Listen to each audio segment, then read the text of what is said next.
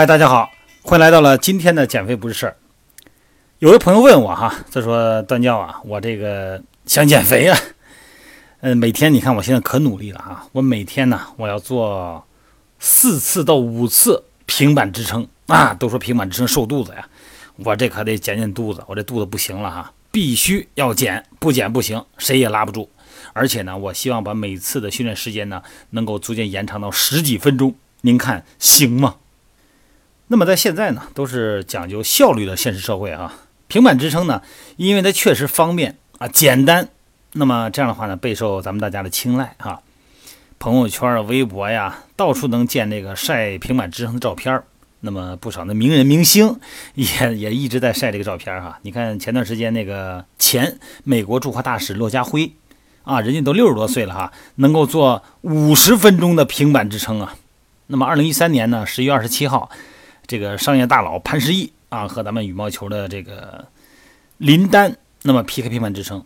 那么坚潘石屹呢，他能坚持十分钟，咱们的林丹呢只坚持了三分钟。当然了，人家可能是让着他哈。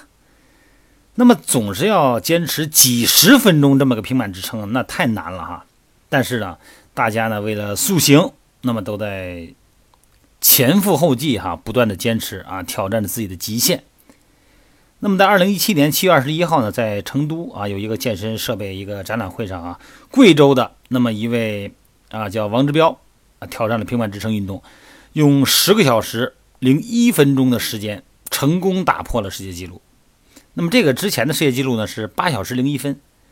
这个世界纪录啊，不断刷新哈，那么很多的爱好者呢，也努力的挑战自己的极限。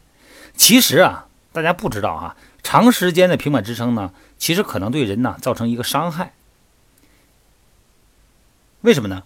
因为如果你作为健身者本身，你的腰椎如果本身就有问题，那么比方说椎间盘突出啊这种情况哈，你再去做平板支撑，这种情况呢可能会加重。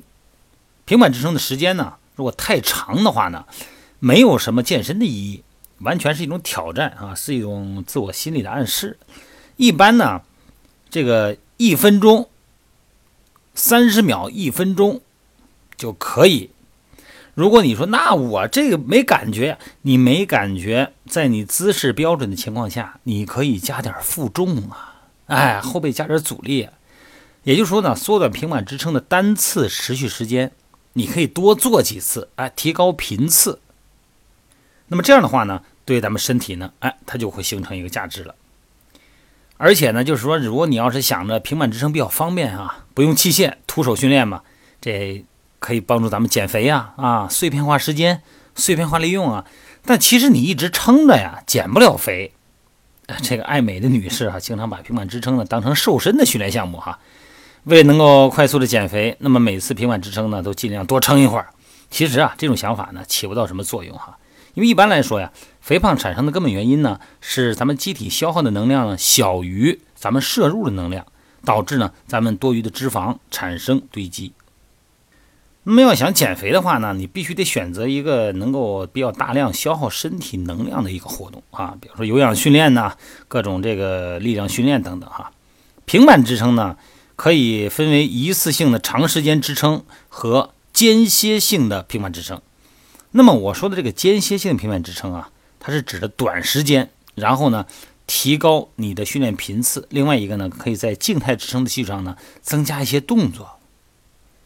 其实要单纯说有氧训练呢，你要是慢跑个十分钟，其实呢相当于做了二十分钟、三十分钟的平板支撑。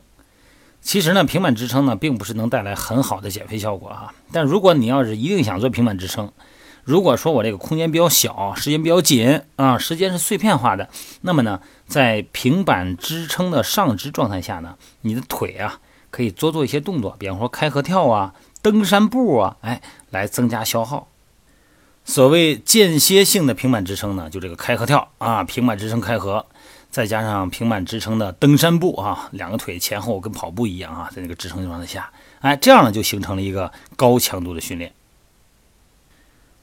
那你可能会说，那你这么一说，平板支撑没价值了。平板支撑非常有价值，它是对减肥的效果价值不高，但是在塑形方面，在体态方面它有价值。啊。平板支撑呢，可以增加核心肌群的力量，尤其是在支撑过程中呢，对于三角肌啊、腹直肌啊、这个臀大肌啊，你得夹着臀嘛，收腹夹臀嘛，哎，包括这个大腿的这个肌肉呢，包括小腿三头肌。啊，这个可能呢，它这个肌肉影响刺激比较大，而且呢，它能够帮助维持我们肩胛骨的平衡啊。有时候你看这个时间长了以后啊，这肩胛骨啊一开始是平的，后来撑着撑着时间长了，肩胛骨都翘起来了，是吧？那这种状态呢，肩胛骨不能充分的贴合胸壁，那么就产生了一些问题了。